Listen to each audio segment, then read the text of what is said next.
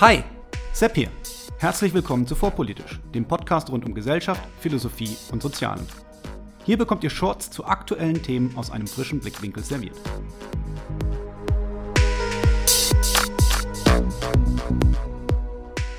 Heute Wissenschaft. Was Wissenschaft ist, was sie nicht ist und was sie von Pseudowissenschaft unterscheidet. Das heutige Thema erscheint mir notwendig, weil es in Mode gekommen ist, von Andersdenkenden zu fordern, dass sie auf die Wissenschaft hören sollen, wobei viele derjenigen, welche diese Forderung erheben, dem Anschein nach weder verstehen, was Wissenschaft ausmacht, wo ihre Grenzen liegen und was eigentlich der aktuelle Stand der wissenschaftlichen Forschung bezüglich des von ihnen geforderten Themas ist. Zusätzlich ist just diese Woche nach einem Streitgespräch zwischen Markus Lanz und Jan Böhmermann das Konzept der False Balance, also der falschen Ausgewogenheit, nach Deutschland geschwappt, welches sich falsch verstanden wunderbar dazu eignet, missliebige Meinungen aus der Öffentlichkeit zu verbannen. Bevor ich jedoch inhaltlich loslege, noch ein Wort in eigener Sache. In meinem Podcast spreche ich über philosophische Konzepte und als promovierter Philosoph bin ich von der Ausbildung her in der Lage, über das Thema Wissenschaftsphilosophie aus einer theoretischen Warte zu sprechen.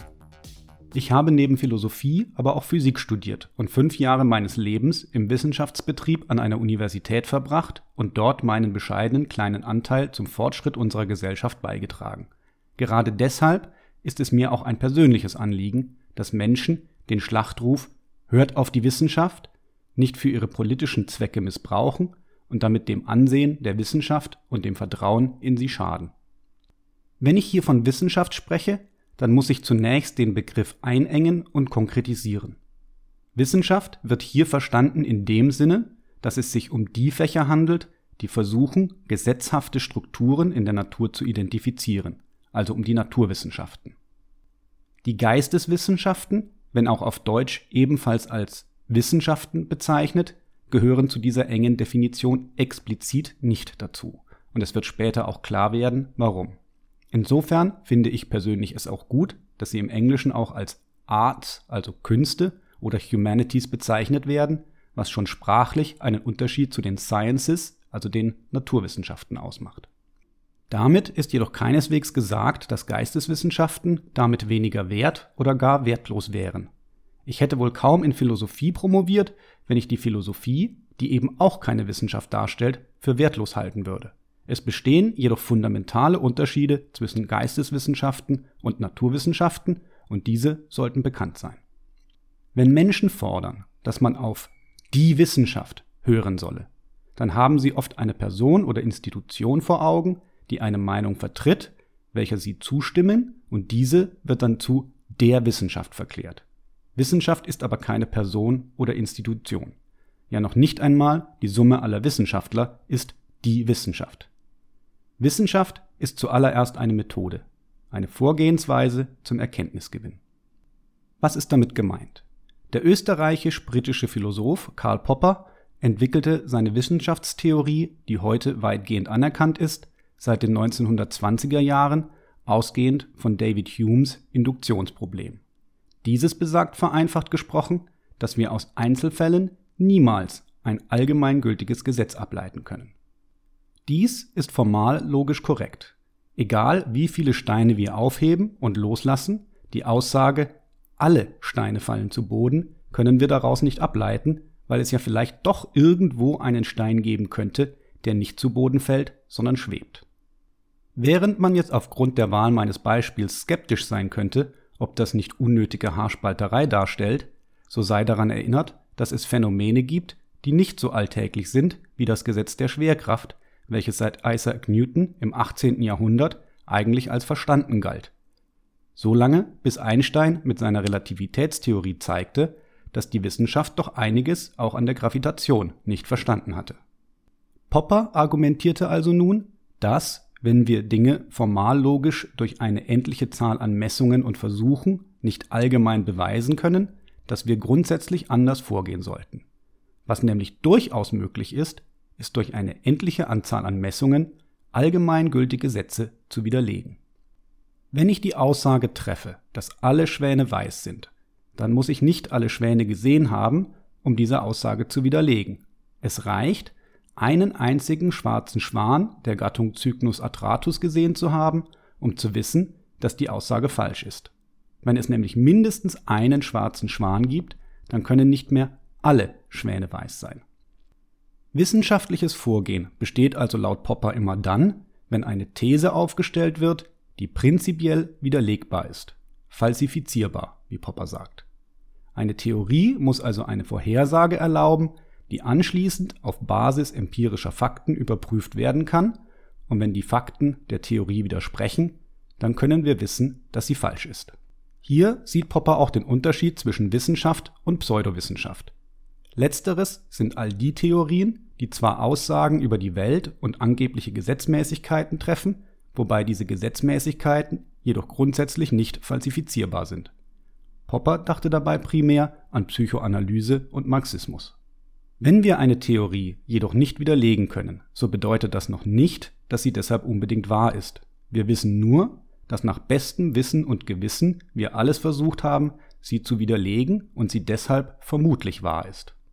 Wissenschaft erschafft also keine unveränderlichen Gewissheiten, sondern in einem evolutionären Prozess immer nur einen Wissensstand nach bestem Wissen und Gewissen, der sich auch wieder ändern kann und sich stetig weiterentwickelt. Deshalb ist es auch kein Fehler im System, wenn sich unser Wissen über Corona ändert, weil Wissenschaftler neue Erkenntnisse gewinnen, die alten Gewissheiten widersprechen. Es ist nur unüblich, dass die gesamte Gesellschaft den Wissenschaftlern dabei zusieht und den Prozess, der dort abläuft, nicht versteht. Darüber hinaus ist es wichtig, auch sauber zu unterscheiden, was die Fakten sind, welche die Wissenschaft bestätigt und was wiederum darauf basierende Annahmen sind. Wenn man nicht aufpasst, verwechselt man sonst schnell das bewiesene Faktum und die darauf basierende Annahme, die schlicht falsch sein kann. Nehmen wir die kopernikanische Wende als Beispiel. Vor Nikolaus Kopernikus dachte man im europäischen Mittelalter, dass die Sonne um die Erde kreise, weil man bestätigte Fakten, in diesem Fall, dass die Sonne jeden Tag im Osten auf und im Westen untergeht, schlicht falsch interpretierte. Kopernikus rückte dann die Sonne in den Mittelpunkt unseres Sonnensystems und seitdem glauben wir zu wissen, dass die Erde um die Sonne kreist, was zumindest die Mathematik der Himmelsmechanik radikal vereinfacht. Seit Einstein wissen wir jedoch, dass auch dieses Bild eigentlich falsch ist, weil es im Universum keinen Fixpunkt gibt und somit alles schlicht gegenseitig umeinander kreist. Wenn ich lustig bin, kann ich also auch mich selbst zum Mittelpunkt aller Ausgangsrechnungen machen. Dann wird die Mathematik der Himmelskörper eben einfach unnötig komplex. Nachdem also hoffentlich klar geworden ist, dass Wissenschaft eine Methode ist und kein absolutes Wissen produzieren kann, so gibt es eine weitere Abgrenzung, die benannt werden muss. Diese Abgrenzung ist die zwischen wissenschaftlicher Erkenntnis und daraus folgenden Maßnahmen. Die Aussage, die Wissenschaft sagt, man muss, ist nämlich mindestens verkürzt, wahrscheinlich aber falsch und vermutlich politisch motiviert. Es wurde eingangs erwähnt, dass die Wissenschaft im engeren Sinne sich mit der Suche nach Gesetzmäßigkeiten in der Natur befasst. Sie kreiert also lediglich Zusammenhänge der Form, wenn du A tust, dann wird B passieren. Daraus wiederum lässt sich ableiten, was man tun sollte, wenn man B erreichen möchte. Der Satz, die Wissenschaft sagt, man muss, muss also mindestens um den Nachsatz, wenn du X erreichen möchtest, erweitert werden. Zumeist ist aber auch das falsch, da es selten nur einen einzigen Weg gibt, bestimmte Ziele zu erreichen. Dies gilt immer und überall, egal ob Klimawandel, Corona-Politik oder jedes beliebige andere Thema. Die Wissenschaft sagt niemals, was zu tun ist. Die Wissenschaft erläutert lediglich, was die vermutlichen Resultate verschiedener Vorgehensweisen sind, beziehungsweise wie Ziele zu erreichen oder nicht zu erreichen sind. Die Ziele vorzugeben oder die Vorgehensweisen zu bestimmen, ist originär im Feld der Politik beheimatet und kann von der Wissenschaft gar nicht geleistet werden. Wenn also jemand sagt, die Wissenschaft verlange von uns, dass wir in der Corona-Politik diesen oder jenen Weg einzuschlagen hätten, so hat diese Person es entweder nicht verstanden oder lügt. Welchen Preis wir bereit sind zu bezahlen, dafür, dass weniger Menschen erkranken oder sterben, beziehungsweise welchen Kosten, und damit ist nicht nur finanziell, sondern auch psychisch und gesellschaftlich gemeint, wir bereit sind zu tragen, um die Zahl der Erkrankten und Toten zu minimieren, das muss die Politik diskutieren und entscheiden. Man kann Maßnahmen kritisieren oder loben. Man kann Einschränkungen zu hart oder nicht hart genug finden. Die Diskussion darüber ist eine gesellschaftspolitische und muss genau so geführt werden.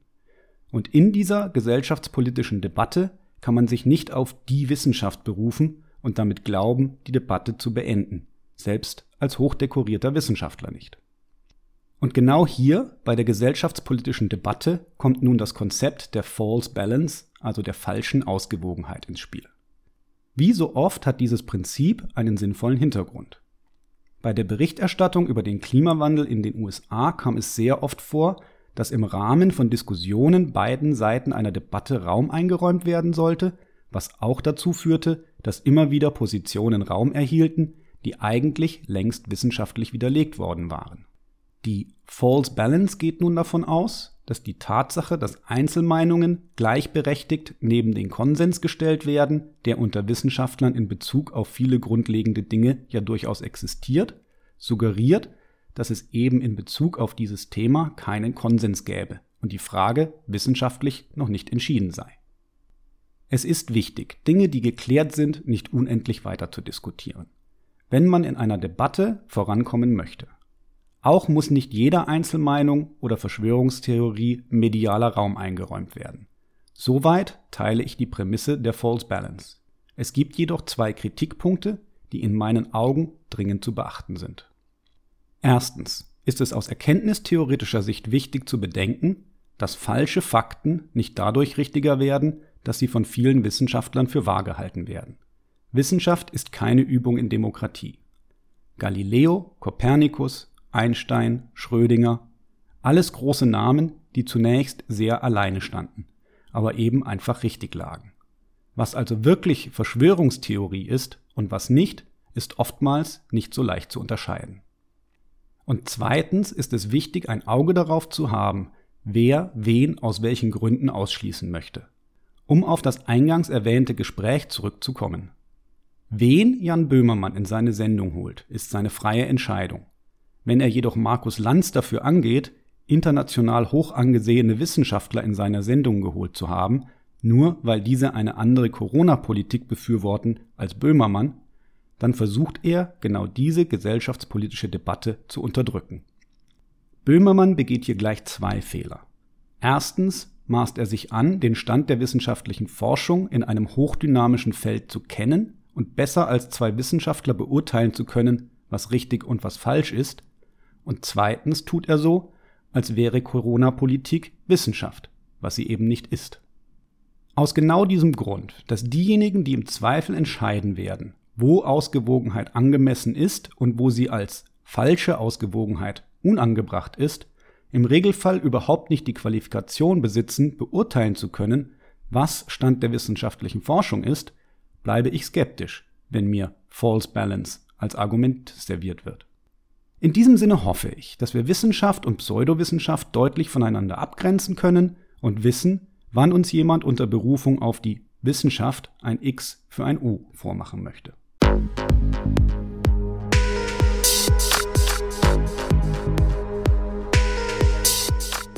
Hier endet eine weitere Episode von Vorpolitisch, dem Podcast rund um Gesellschaft, Philosophie und Soziale. Vielen Dank für eure Zeit. Und wenn es euch gefallen hat, hört beim nächsten Mal wieder zu und vor allem teilt den Link zu diesem Kanal auf Facebook, Twitter und wo ihr sonst noch unterwegs seid. Warum nicht jetzt sofort? Ich bin Sepp, macht's gut und bis zum nächsten Mal.